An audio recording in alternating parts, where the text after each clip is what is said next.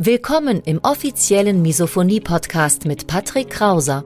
Misophonie, der Hass auf Geräusche, ist weit verbreitet, aber in der Öffentlichkeit wenig bekannt. Betroffene reagieren plötzlich mit Wut, Panik und Aggression auf Schmatzgeräusche sowie auf andere alltägliche Geräusche. Oftmals fühlen sie sich gezwungen, die jeweilige Situation zu verlassen. Dein Gastgeber und Wegbegleiter Patrick ist selbst betroffen und hat es geschafft, einige seiner Trigger abzumildern und manche sogar zu löschen. Im Misophonie-Podcast erfährst du, wie auch du deine Reaktion auf Geräusche abmildern kannst, um wieder mehr Lebensfreude und Lebensqualität zu erleben.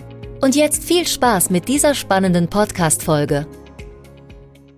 Wenn du von Schmatzgeräuschen, aber auch anderen Geräuschen im Alltag von jetzt auf gleich extrem wütend wirst, wenn du mit Panik, mit Wut, mit Aggression auf diese Geräusche reagierst, aber auch auf Bewegungen theoretisch, dann kann es sein, dass du an Misophonie, dem Hass auf Geräusche leidest. Wenn dem so ist, dann bist du hier genau richtig, denn das ist der Kanal Misophoniehilfe beziehungsweise der Podcast Schmatzleise, in dem du über Misophonie erfährst, wie du noch besser damit zurechtkommst, wie du im Alltag einfach ein leichteres Leben hast, wenn du an Misophonie leidest aber auch wenn du Angehöriger eines Misophonikers bist und damit herzlich willkommen. Mein Name ist Patrick Krauser und im heutigen Video soll es mal darum gehen, dass du dir Misophonie wie eine Art Mauer vorstellen kannst. Und jeder deiner Trigger stellt einen einzelnen Stein in dieser Mauer dar. Ich nutze dieses Sinnbild der Mauer sehr, sehr gerne,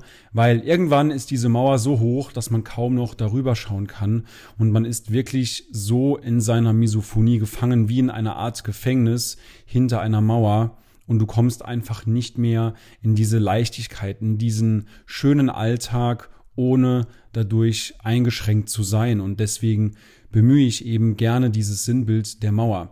Je häufiger du getriggert wirst, desto intensiver wird auch diese Mauer. Das heißt, alte Trigger intensivieren sich, plus es kann natürlich auch sein, dass du immer weitere Steine auf diese Mauer baust. Das bedeutet, dass du neue Trigger dazu entwickelst. Wenn du zum Beispiel im Alltag sehr, sehr stark gestresst bist, wenn du in einer toxischen Beziehung lebst, die dir mehr Energie zieht, als sie dir liefert, wenn du zum Beispiel aber auch in einem Job arbeitest, der dich komplett ausbrennt, wenn du grundsätzlich sehr, sehr viele schwelende Brandherde um dich rum hast, dann kann es sein, dass du extrem gestresst bist und Stress ist eben ein sehr, sehr guter Nährboden, um weitere Trigger zu entwickeln. Stress ist ein sehr, sehr guter Nährboden für deine Misophonie.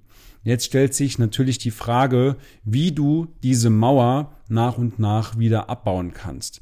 Du kannst diese Mauer nach und nach abbauen, indem du zum Beispiel diese Brandherde in deinem Leben löschst, soweit es natürlich geht.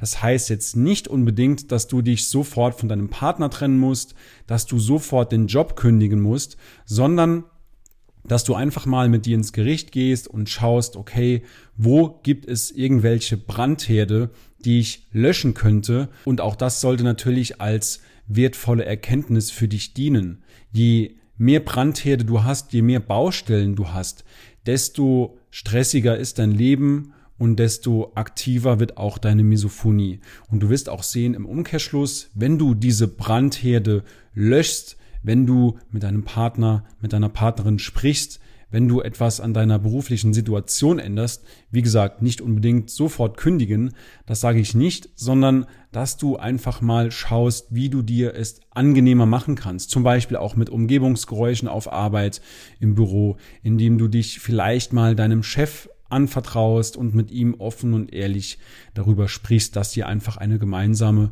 Lösung findet. Und dann wirst du auch sehen, dass sich deine Misophonie langfristig gesehen nochmal etwas runterreguliert. Das bedeutet, dass du im Alltag seltener getriggert wirst, dass du alte Trigger vielleicht sogar nochmal abmilderst, dass sich keine neuen Trigger intensivieren bzw. entwickeln. Wenn du dann noch zusätzlich Entspannungstraining machst, wie zum Beispiel progressive Muskelentspannung und viele, viele weitere Entspannungsmethoden, aber auch Klopftechniken, dann wirst du sehen, dass du im Alltag immer besser mit Misophonie zurechtkommst. Dazu kommt natürlich noch, dass du Gespräche darüber führst und ich will dir einen ganz ehrlichen Tipp aus tiefstem Misophonikerherzen mitgeben. Sprich nicht über deine Misophonie, wenn du gerade getriggert bist. Plane dieses Gespräch lieber, denn dadurch hast du zwei entscheidende Vorteile. Erstens, du kannst dich wunderbar vorbereiten.